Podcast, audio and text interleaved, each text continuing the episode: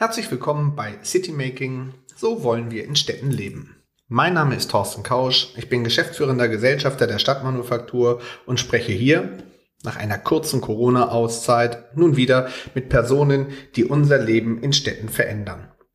Dabei geht es natürlich um Corona und dessen Auswirkungen, aber auch um grundsätzliche Trends, die unser Leben in Städten beeinflussen. Viel Spaß mit dem nächsten Gesprächspartner. Herzlich willkommen zur neuen Ausgabe des Podcasts City Making, so wollen wir in Städten leben. Ich freue mich heute mit Bernadette Spinn, die Leiterin des Münster Marketings und überdies langjährige Vorsitzende der Bundesvereinigung City und Stadtmarketing Deutschland, kurz BCSD, am Mikrofon zu haben. Sie ist seit über 21 Jahren im Feld der Vermarktung von Städten aktiv und eine ausgewiesene Kennerin der Entwicklung von Städten. Als eben solche Expertin ist sie gerade in der aktuellen Zeit besonders gefragt. Schön, liebe Bernadette, dass du dir die Zeit nimmst. Hallo Thorsten.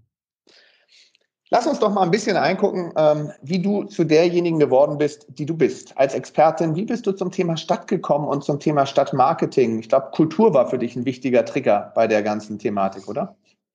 Also ähm, eigentlich habe ich überhaupt gar keine äh, Berufsbiografie ähm, die also eine gerade Linie äh, jedenfalls erstmal so da beim äußeren Draufschauen bedeuten würde. Also ich habe nicht Betriebswirtschaft studiert und ich habe äh, vom Marketing eigentlich ehrlicherweise äh, jedenfalls fachlich gesehen ähm, äh, im klassischen Sinne äh, gar keine Ahnung ähm, gehabt.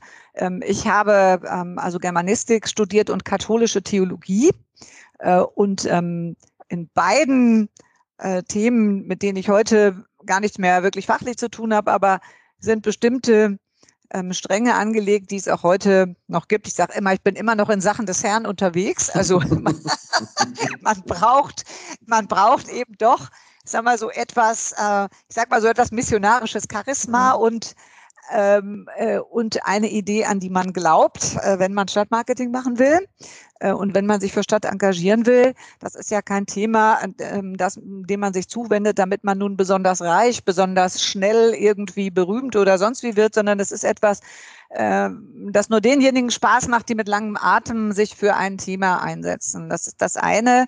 Ähm, und das andere ist, ich habe Germanistik studiert ähm, und ähm, das ist natürlich auch mit der Literatur und mit der Beschäftigung mit Sprache und mit Sprechen ähm, auch nochmal etwas, was ähm, einerseits mich in die Kunst und die Kultur geführt hat und andererseits ähm, auch durchaus dahin, wo ich jetzt bin, weil ähm, ich die die Rolle, die man in der Stadt hat, besonders als Stadtmarketing, immer als eine empfinde, die mit Gespräch zu tun hat und mit dem dauernden Dialog mit Bürgerinnen und Bürgern, aber auch mit den Gästen und mit sehr, sehr vielen, um das Thema weiterzubringen. Mhm. Und ich habe dann ähm, nach dem ähm, Studium, nach kurzer Zeit Erwachsenenbildung, bin ich ähm, äh, Leiterin des Kulturamtes der Stadt geworden, damals mit 29, die jüngste Amtsleiterin, äh, die man je gesehen hatte und auch richtig reingestolpert, also quer von der Seite zum Erstaunen und Erschrecken vieler, die eigentlich auch sich ähm, äh, so ein bisschen Hoffnung gemacht hatten, dass sie diesen tollen Job bekommen könnten. Ich habe ihn eher wirklich zufällig bekommen. Mein damaliger Chef hat mich gefragt, ob ich das machen wollte und hat mir das zugetraut. Ich selber hätte mich wahrscheinlich nie beworben, weil ich gedacht hätte, ich habe ja da gar keine mhm. Erfahrungen vorzuweisen. Ähm, aber ich habe dann eben ähm, zwölf Jahre lang äh, in der Kultur gearbeitet, ähm, und auch dieses kleine Kulturamt ähm, damals eben schon so umgebaut, dass es eben kein keine Kulturbehörde ist, sondern ein im Grunde genommen so ein Kulturbüro ähm, mit der Idee, dass also wir in der Kultur der Stadt nichts anderes sind als die Ermöglicher und die Moderatoren mhm. und keineswegs diejenigen, die wissen, was irgendwie Stadtkultur ist. Mhm. Und ich bin dann über diesen Weg zum Stadtmarketing gekommen, weil mich schon in der Kultur immer geärgert hat, dass wir äh, die kulturellen Veranstaltungen immer nur für ein bestimmtes Klientel gemacht haben. Und das, äh, das immer wenn ich mal den Finger gehoben habe und gesagt habe, aber ich finde, dass so eine Fragestellung äh, der Kultur und auch der Gestaltung und der Ästhetik mit der ganzen Stadt zu tun hat äh, und das nicht eine Frage von Kulturressort ist oder Wirtschaftsressort oder Planungsressort, bin ich damals immer auf ähm, an Grenzen gestoßen und die haben mir gesagt, sie machen jetzt Kultur und dann können sie gerne eine Gruppe verpflichten, die irgendwelche Musik fiedelt, aber mit diesen wichtigen Sachen hat ja das Kulturamt nun gar nichts zu tun. Das fand ich nicht in Ordnung. Ähm, und ich fand andererseits ähm, schwierig, dass also so, zum Beispiel Wirtschaftskreise ähm, immer auch Zugangsprobleme hatten äh, zur Kultur und auch so, so eine Schwellenangst hatten. Und mich hat immer interessiert, die Stadt als Ganze zu betrachten äh, und die verschiedenen Fähigkeiten und Kompetenzen, die sie hat und die Charaktereigenschaften zu einer Persönlichkeit äh, zu verschmelzen, das so auch zu denken. Und deswegen habe ich damals dann, als der Oberbürgermeister mich irgendwie gefragt hat, ob ich mir vorstellen könnte, eine Stadtmarketingorganisation aufzubauen, einfach Ja gesagt, ohne noch zu wissen, was das genau werden soll, weil ich dachte, da kannst du das machen. Und da mhm. hast du mit allen Stadtthemen zu tun und so bin ich zum Stadtmarketing gekommen. Aber lass uns doch einmal nochmal auf die Thematik Kultur gucken. Das ist ja sehr unterschiedlich dehnbarer Begriff. Du hast gerade an sich ja schon den Schwenk auch in Richtung Stadtmarketing gezeichnet, weil du sagtest, es geht um das Zusammenspiel und die Persönlichkeit einer Stadt. Wenn du aber deinen Kulturbegriff mal definieren würdest, wie würdest du den sozusagen kurz zusammenfassen? Was ist für dich Kultur? Ähm, ich hab, äh, würde mich ähm, mal einer Aussage äh, des unseres Leiters hier des Pumpenhauses, das ist ein freies Theater, mit dem ich schon seit 30 Jahren zusammenarbeite und der für mich immer so auch meine Denkfabrik mit anheizt, ähm, würde ich mich anschließen. Der hat neulich mal gesagt, äh, Kultur ist eigentlich die Herstellung von Beziehungsreichtum. Mhm. Und ähm, um das mal so ganz auf den äh, Begriff zu bringen. Und das unterscheidet man, diesen Begriff muss man ja immer von Kunst unterscheiden. Mhm, also Kunst ist absolut. was anderes. Ne? Also wir mhm. reden über Kultur. Und wenn wir über Kultur und vor allem auch über Kultur, die sich ja im Raum immer irgendwie vollzieht, reden. Und das tut sie ja immer. Kultur ist ja nichts virtuelles, abstraktes, sondern das hat, das trifft immer Menschen, das trifft äh, Räume und es gibt eben sowas auch wie eine äh, Stadtkultur dann ist Kultur eigentlich das, äh, was zwischen den Häusern ist. Also mhm. es sind die Zwischenräume und es ist, ähm, es ist, ich habe auch schon mal gesagt, es ist auch der Klebstoff in einer Stadt. Es ist die Art und Weise, wie wir miteinander leben. Mhm. Es ist die Art und Weise, wie wir diskutieren, wie wir trauern, wie wir Feste feiern, äh, wie wir äh, andere ähm, inkludieren oder ausgrenzen. Ähm, alles das ist eine Form von Stadtkultur. Und die wird eben nicht durch Pläne gemacht, sondern mhm. die wird, die wird von, von Menschen gemacht, die miteinander interagieren, denen eine Stadt auch Möglichkeitsräume eröffnen muss äh, dafür.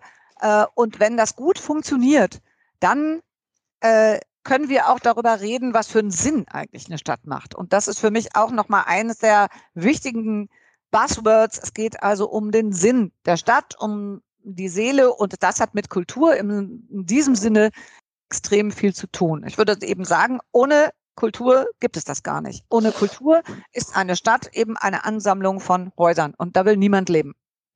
Ähm, äh, an sich ist es ja sozusagen genau wie du sagst, sozusagen es ist ähm, das Leben zwischen den Häusern, also sozusagen die Interaktion zwischen den Häusern, die Menschen begeistert und auch Menschen auf die Straße führt äh, und auch in Beziehung setzt. Ich fand dieses Beispiel, was du da gerade eben genannt hattest, irgendwie ähm, ganz bezeichnend. Das ist natürlich aber in der gerade aktuellen Corona-Zeit und ähm, da äh, können wir vielleicht gleich mal sozusagen in medias res gehen. Ähm, natürlich umso wichtiger, wenn man sich anguckt, wie wie herausfordernd ja doch an sich das Zusammenspiel jetzt ist. Nimmst du das auch so wahr, dass in dieser Corona-Zeit an sich diese Tunneldenkweisen, also die Interessenvertretungen, die sehr, sehr stark jeder für sich momentan dabei ist, die Interessen ähm, zu artikulieren, dass die immer stärker wieder werden. Und das spricht ja an sich gegen ein Miteinander, sondern spricht ja eher dafür, die Eigeninteressen in der Kommunikation zu stärken.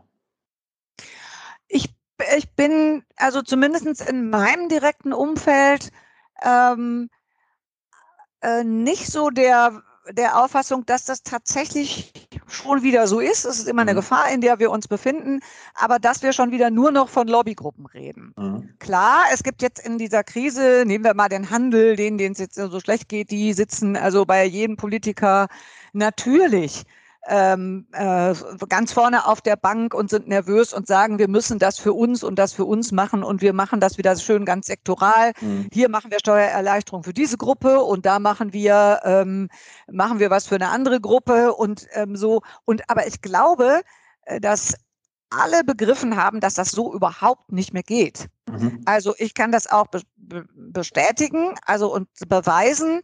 Äh, zum ersten Mal habe ich jetzt vor einer Woche, ist es eine, eine Woche ist es jetzt her, beim Deutschen Städtetag in Gera erlebt, dass wir das Thema, wie geht's mit der Innenstadt weiter, mit allen Verbänden zusammen diskutiert mhm. haben und nicht mit dem Handelsverband. Mhm. Der Handelsverband, der natürlich ein großer Stakeholder in der Innenstadt ist, immer noch, wir definieren sehr stark Innenstädte über Handel, ist natürlich dabei, ist auch wichtig, aber er ist neben äh, neben dem, dem, äh, dem, dem Stadtmarketing, neben dem Tourismus, neben dem Handwerk, das auch dabei war, und neben dem äh, ähm, der Industrie- und Handelskammer und, und noch ganz vielen anderen, die noch, noch nicht mal dabei waren, neben Kultur und Bildung und so weiter, ist er ein Player.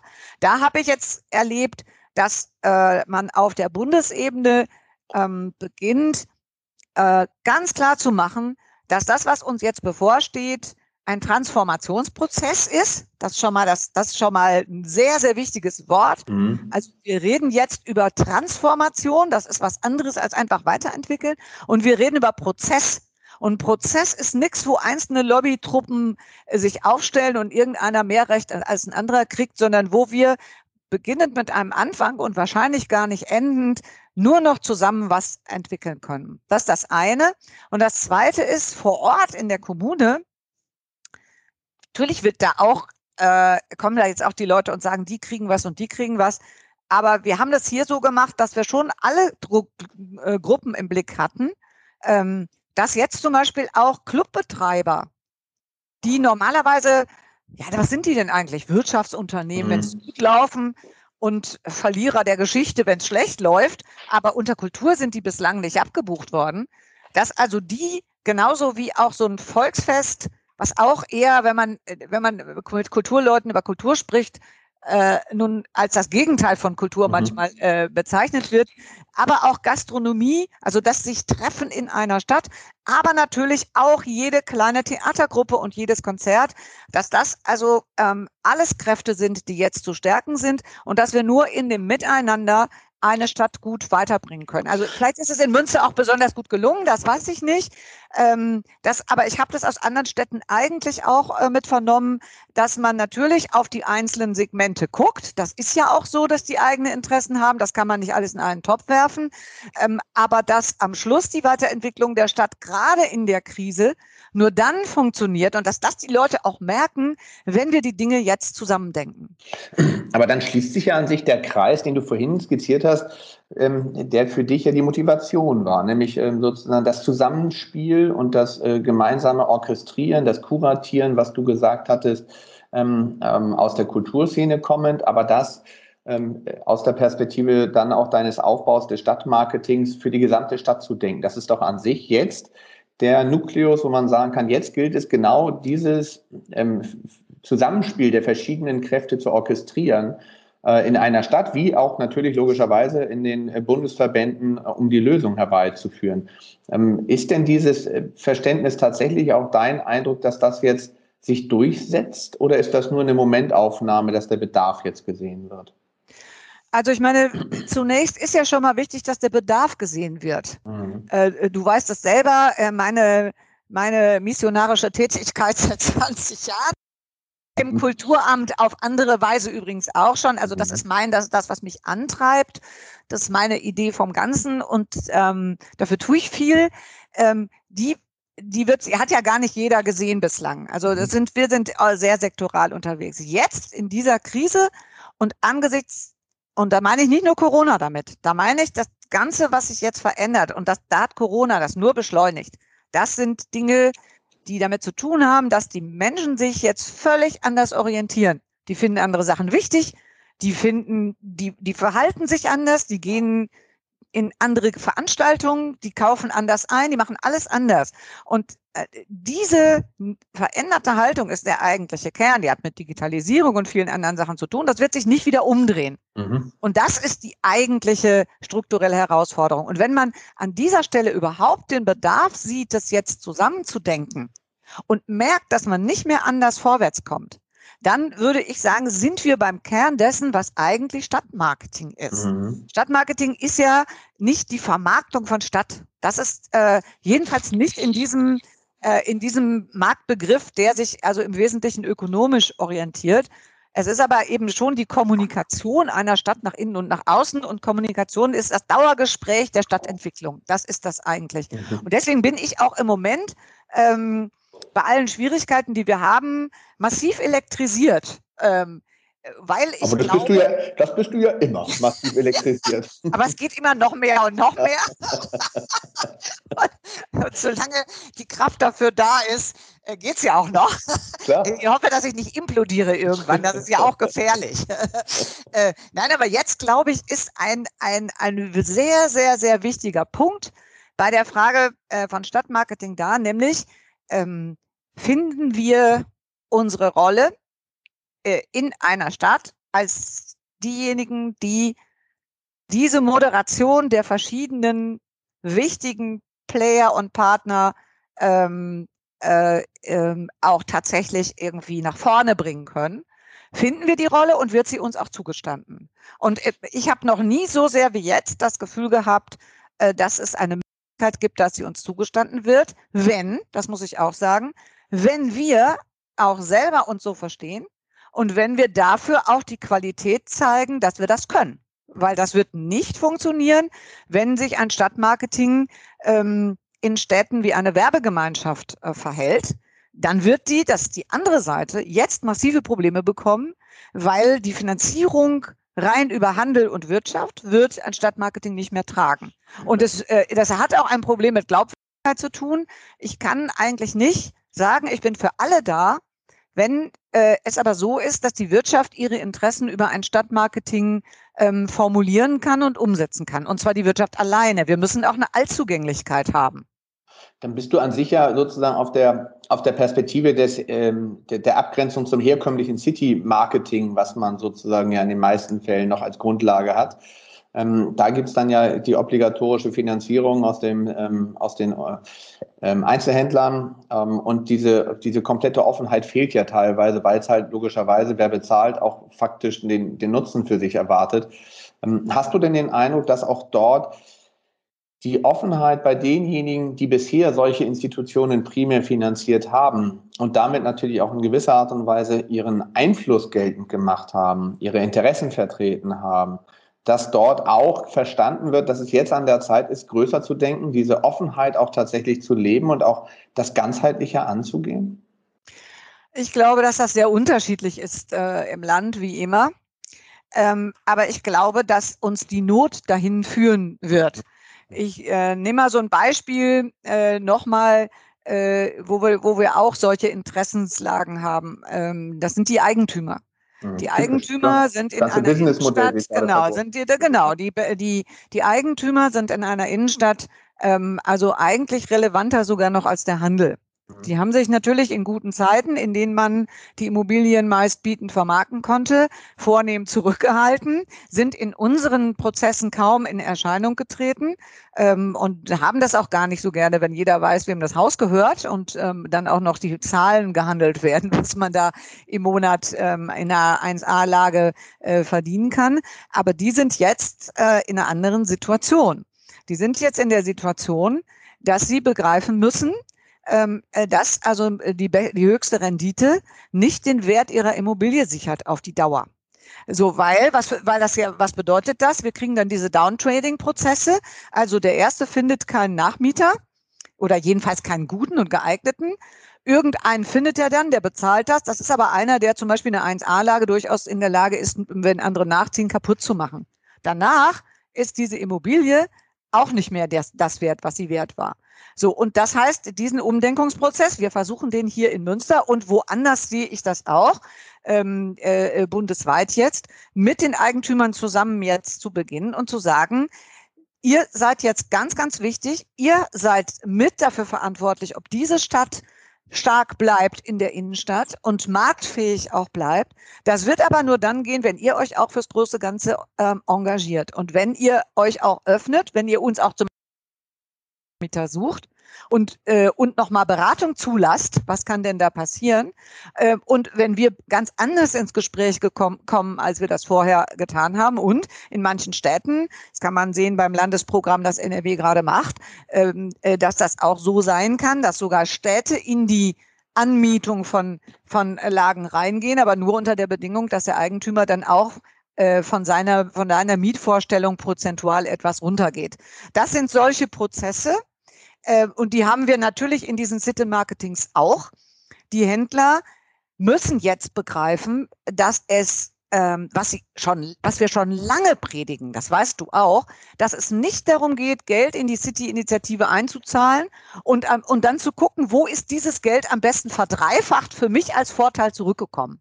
Also ich habe vor meiner Haustür habe ich jetzt das Event, dafür habe ich dann im Stadtmarketing bezahlt. Diese Denke wird nicht mehr funktionieren. Und wir brauchen jetzt eben den Change auch und ganz besonders in der Wirtschaft bei den Händlern, die eben sagen müssen, ähm, ich glaube an den Standort, nur dann geht das übrigens. Also ich glaube an den Standort, ich tue auch was und das heißt, ich unterstütze das Ganze und ich, das, natürlich ist das Invest. Auf die Dauer will ich das zurückhaben. Das ist das eine. Und das zweite ist, ist auch eine Forderung, die wir lange gestellt haben. Zum Beispiel, ähm, was machen wir in der Innenstadt mit den, mit den Plätzen? Mhm. Wir sagen, haben schon lange gesagt, es muss eine Stadt auch ähm, Sitz- und Verweilmöglichkeiten im öffentlichen Raum anbieten, die nicht kommerziell sind. Also wo nicht einer kommt und sagt, du musst einen Kaffee trinken, weil du es nicht willst oder auch nicht kannst. Stichwort so. Aufenthaltsqualität. Im so, also und für wen ist eine Stadt da? Mhm. Wir haben, also in Münster haben wir mit, mit dem Handel zusammen seit 15 Jahren oder so haben wir einen Kinderspielplatz in der Innenstadt, so eine Sandkiste. Alle freuen sich daran, dass die da sind. Da geht es nicht darum, dass die Eltern einkaufen. Das mhm. sagen wir manchmal, das ist aber nicht wahr, das tun die auch gar nicht. Da kommen auch Kitas hin und so weiter. Also wir müssen mit dem Geld von Wirtschaft und Handel äh, in die Innenstadtqualitäten auch so investieren, dass davon Leute was haben, die da nicht einkaufen. Mhm. Und das tut ähm, den, den Leuten, dem Handel gut, weil er sich sehr, sehr sympathisch macht und als Träger auch von Stadtentwicklung mit dabei ist. Einerseits, und das ist eine Stärkung von Stadtqualitäten, die am Schluss dann doch wieder allen zugutekommt. Also auf deine Frage, ähm, wie weit sind wir da? Mhm. Würde ich sagen, sehr unterschiedlich. Aber es ist jetzt äh, sehr, sehr entscheidend, ob äh, dieses Umdenken jetzt gelingt. Und ob es gelingt, zum Beispiel soziale Fragestellungen, Inklusionsfragestellungen, ökologische Fragestellungen in die Debatte zum Thema Innenstadt mhm. äh, mit in einbezogen werden es ist ja spannend sozusagen, dass es auch Bundesinitiativen gibt, die tatsächlich ähm, auch den Ländern und den Kommunen Mittel zur Verfügung stellen wollen. Ähm, nicht nur das, was du für NRW skizziert hast, sondern tatsächlich auch ähm, in zentraler Lage auch Häuser ankaufen zu können, ja. um tatsächlich auch damit eher in eine Steuerungsfunktion für die Städte überzugehen, was ja an sich schon zeigt, dass, der, dass die Sorge, dass der Markt sozusagen erodiert ähm, was das Thema Immobilie anbetrifft und natürlich darüber dann auch die Steuerungsfähigkeit für die Politik äh, nicht mehr gewährleistet ist oder nicht mehr gewährleistet werden kann, ähm, natürlich ganz viel Raum einnimmt. Da fände ich es aber trotzdem ja wichtig, muss man nicht auch sehr offen mit den Immobilieninhabern auch wirklich über neue Szenarien nachdenken. Also es wird ja nicht so sein, dass alle äh, wie in der Vergangenheit auch ähm, äh, daran partizipieren. Irgendwo werden ja Wertberichtigungen erforderlich sein. Ähm, wenn man sich anguckt, sozusagen, dass der Onlinehandel sicherlich auch in Zukunft weiter zunehmen wird. Ähm, die Frequenzen werden nicht äh, wieder zurückkommen, die jetzt verloren gegangen sind von den Innenstädten. Dann hat das aber natürlich auch eventuell zur Konsequenz, dass man sich alleine auch über die Struktur der Innenstädte Gedanken machen muss. Also muss man sich nicht viel mehr auch mit der Frage auseinandersetzen, wofür ist eigentlich meine Innenstadt in meiner Stadt was ist sozusagen die Persönlichkeit meiner Innenstadt, um mal mit deinen Worten wieder dabei zu bleiben? Was ist die Funktionalität und was kann sie vielleicht auch nicht mehr leisten und was, wie müssen wir vielleicht auch Umorganisation in Innenstadt vornehmen, um halt auch wieder unterschiedliche Mischungs- und Nutzungsszenarien zu realisieren? Also ist da nicht sozusagen die Verknüpfung auch ganz stark zu einer Steuerungsmechanik, Stichwort Stadtraummanagement ange, an, angesagt, um diese verschiedenen Themen auch tatsächlich ähm, strukturiert angehen zu können? Das ist absolut so. Ähm, wir haben gest, äh, vor zwei Tagen eine Veranstaltung des Netzwerks Innenstadt in NRW nochmal gehabt. Da hat jemand gesagt, ein Planungsbüro, Woanders hat gesagt, wir reden immer über Multifunktionalität der Innenstadt. In Wirklichkeit haben wir die Städte für den Handel geplant. So ist es. Das kannst du dir angucken. Du, wenn du dir selber sagst, also ich äh, sag mal das Stichwort Innenstadt und dann gucke ich mal, was für ein Bild in meinem Kopf ist, dann hast du da eine Einkaufsstraße letztlich. Und oben, so. und oben drüber Büro. Und, auch und Büro oben drüber Büro und da wundern keiner, das kennen wir, kennen wir alle. Ist dann auch, hat auch zu dieser Austauschbarkeit geführt. Also mit anderen Worten, diese Multifunktionalität von Innenstadt, die immer alle beschwören, die haben wir in der Planung überhaupt nicht als Leitmaxime gehabt. Jetzt sagen die Leute das ganz ehrlich. Die Leute sagen auch ganz ehrlich, dass, sich man, dass man sich tunlichst die Frage stellen kann, ob diese komplette Merkantilisierung von Städten, also alles für den Handel, ob das auf die Dauer richtig sein kann, ganz unabhängig von der Krise. Und es gibt überhaupt niemanden mehr in den Diskussionen, in denen ich jedenfalls äh, dabei sein konnte, jetzt in den letzten Wochen auf Landes-, auf Bundesebene mindestens, der also sagt, das machen wir alles so weiter. Das wird nicht mehr funktionieren. Die Corona-Krise hat uns jetzt gesagt, darüber könnt ihr nicht mehr so lange nachdenken. Aber dass wir darüber nachdenken müssen, das ist eigentlich klar. Ich bin eigentlich ganz froh, dass der Druck jetzt so hoch ist, das zu artikulieren und zu sagen, das müssen wir auch machen. Also ja, ähm, wir müssen äh, zwei Sachen machen. Wir müssen die Innenstadt wirklich anders denken. Und zwar ist auch gar nicht so schwer, jetzt zu fragen, was ist das Leitbild? Das Leitbild der Innenstadt ist ähm, die, die Antwort auf die Frage, was wollen die Leute denn? Was wollen meine Bürgerinnen und Bürger, unsere Bürgerinnen und Bürger in dieser Stadt? Warum sollen die hier hinkommen? Und die kommen nicht hierhin, weil wir die erziehen. Die kommen nicht dahin, weil wir äh, sie zwingen oder bestrafen und sonst was, sondern die kommen nur dahin, wenn sie ein wirkliches Bedürfnis haben. Und dieses Bedürfnis würde ich mal ein bisschen tiefer ansetzen oder höher, je nachdem, wie man es sagen will, ähm, als das Bedürfnis, einen gelben oder einen blauen Schuh zu kaufen, je nachdem, was Mode ist sondern ich meine damit ein, ein wirkliche, ähm, also sag mal, ein, einen wirklichen Bedarf von Menschen, der so ähnlich ist wie, wie der, den wir, den wir über die Social Media äh, befriedigt sehen ähm, und der nie weggehen wird. Menschen wollen irgendwie miteinander reden und Menschen wollen sich auch ihre Geschichten erzählen und performen. Also das ist ja so im Wesentlichen so der Marktplatz und Klatsch und Tratsch finden sie auch gut. Absolut. Also das sind, ne, so das sind so die Treiber, genau, das sind eigentlich die Treiber der Social Media. Deswegen habe ich, als das anfing, ähm, und ich bin nicht bekennender User, habe ich aber immer gesagt, da brauchen wir gar nicht drüber nachdenken, das wird so bleiben. Das bedient nämlich ein wirklich wichtiges menschliches Bedürfnis. Und die Frage, die wir uns stellen müssen, wenn wir wissen wollen, weil so, wie muss eine Innenstadt aussehen, ist, was sind denn die wirklich wichtigen menschlichen Bedürfnisse, die wir jetzt gerade sehen?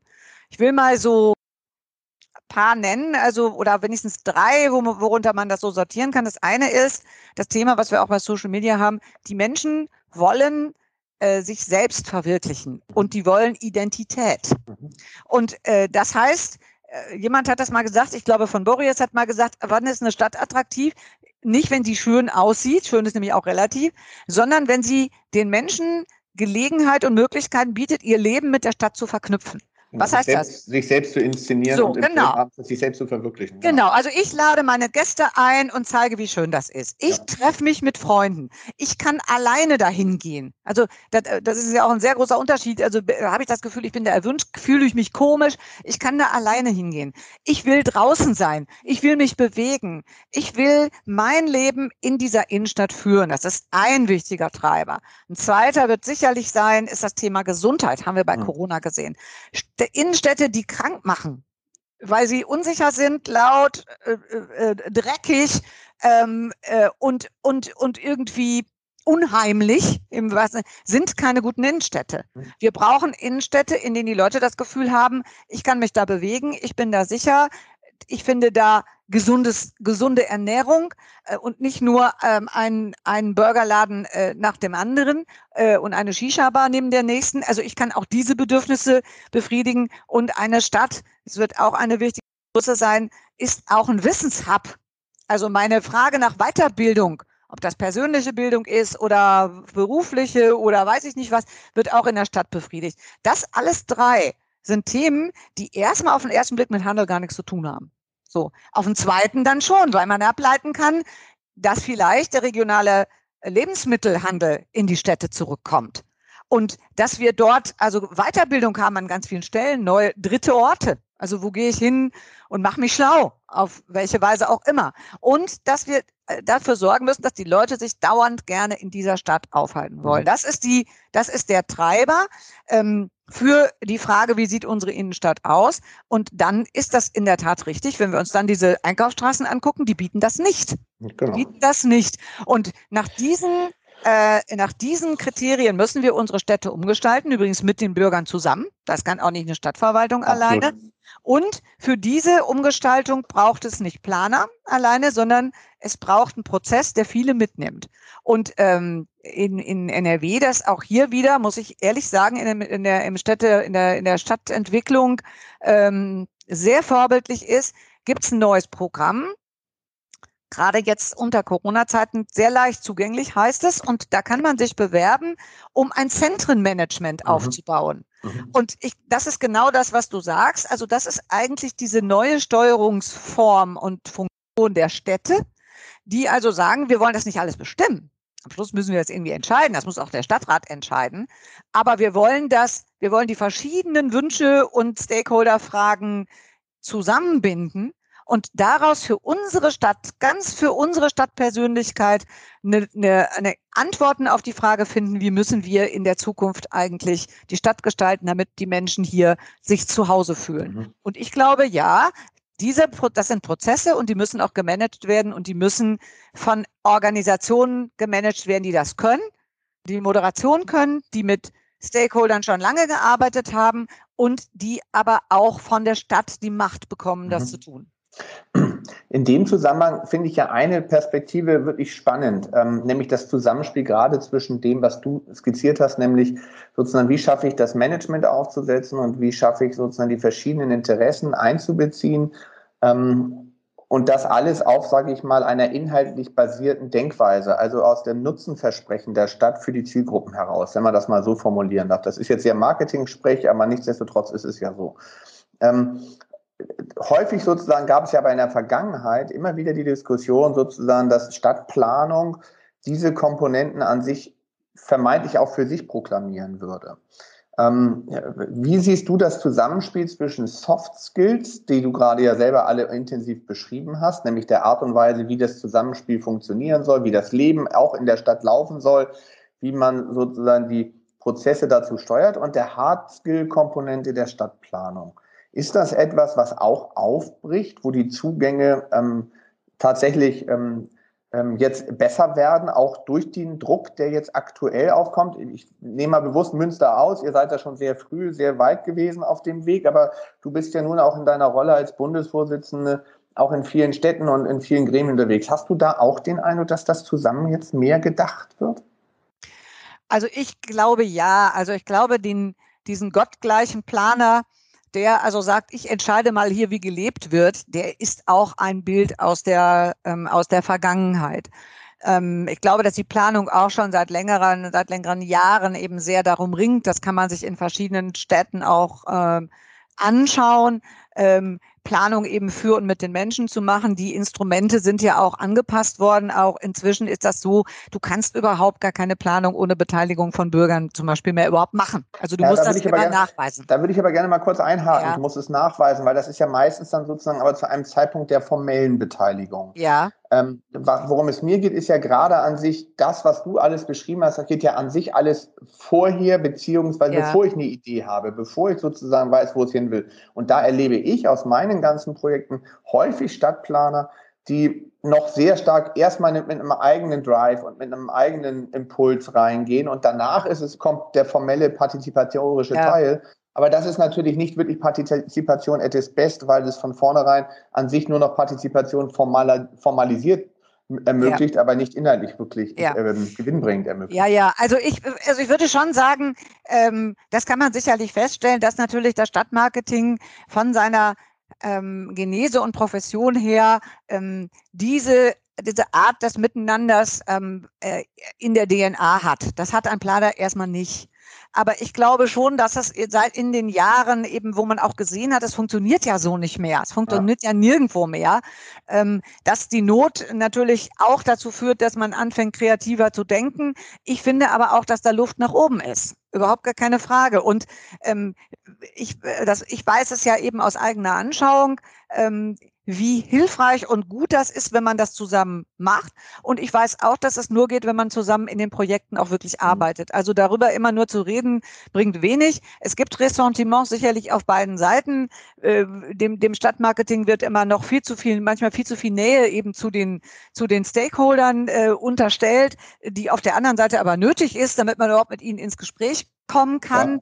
Ja. Äh, den Planern unterstellen wir ähm, äh, häufig, dass sie sich nicht wirklich für die Beteiligung eigentlich interessieren, sondern sie auch nur instrumentalisieren wollen, damit sie ihre Sachen durchkriegen. Das ist äh, so, dass es da vielleicht auch in der DNA stimmt, aber so in Reihenform auch nicht. Auch nicht. ich glaube, dass es angepasst wird und äh, werden muss und dass jetzt dafür eben auch genau der Zeitpunkt ist, zu sagen, lasst uns uns an den Tisch setzen. Und wenn wir das jetzt, äh, wenn wir jetzt schaffen, die Innenstadtprozesse ähm, so zu machen und dann am Tisch ganz konkret darüber sprechen und nicht abstrakt, wer ist dafür zuständig, dann sehe ich darin auch eine Riesenchance mhm. darin für, für die, im Grunde genommen die Stadtorganisation, mhm. jetzt also an diesem Beispiel eine, eine, einen Prozess, eine Prozessorganisation aufzusetzen, die anders ist als das übliche Verwaltungsdenken mhm. und die alle Ressorts miteinander auch in Beziehung mhm. bringen kann. Mhm. Und ich bin ähm, ähm, ähm, also sag mal, doch bisschen stolz, weil auf diesem Netzwerk Innenstadttreffen irgendwie vor, vor, äh, vor einer Woche äh, plötzlich und unaufgefordert die Städtebauministerin des Landes Nordrhein-Westfalen äh, sagte, dass sie diesen Ansatz, den unser Verband ähm, auch mit einer gemeinsamen Veranstaltung mit dem Städtebauministerium im, ähm, im vorletzten Jahr mal diskutiert hat, dass sie den absolut gut, charmant mhm. und zukunftsweisend mhm. findet. Und wenn das eine Städtebauministerin sagt, das ist schon, ähm, das ist, glaube ich, schon etwas, was wir vor zwei, drei Jahren oder so noch nicht mhm. hatten. Mhm. Und ich glaube einfach, dass wir auf dem Weg sind, dieses Bewusstsein durchzusetzen. Aber ich bin ich bin ja nun weiß Gott kein heuriger Hase und weiß, wie lange sowas dauert und mhm. wie viel Bruchlandungen wir natürlich auch erleben werden. Überhaupt keine Frage. Ja, aber ich finde ehrlich gesagt, äh, dieses Beispiel ist auch ein, ein wirklich schöner, schöner ähm, Impuls und auch in gewisser Art ein gutes, eine gute Perspektive, wenn es tatsächlich jetzt gelingt, diese aus meiner Sicht über Jahre hinweg noch äh, gelebten Unterscheidungen und Trennlinien zu durchbrechen und das Zusammenspiel zu ermöglichen, dann haben wir doch viel geschafft. Und ähm, dann ist, glaube ich, auch die Zukunft ähm, der Stadt neu zu denken einfach viel einfacher. Äh, logischerweise notwendig in der aktuellen Lage, kann man nichts gegen sagen.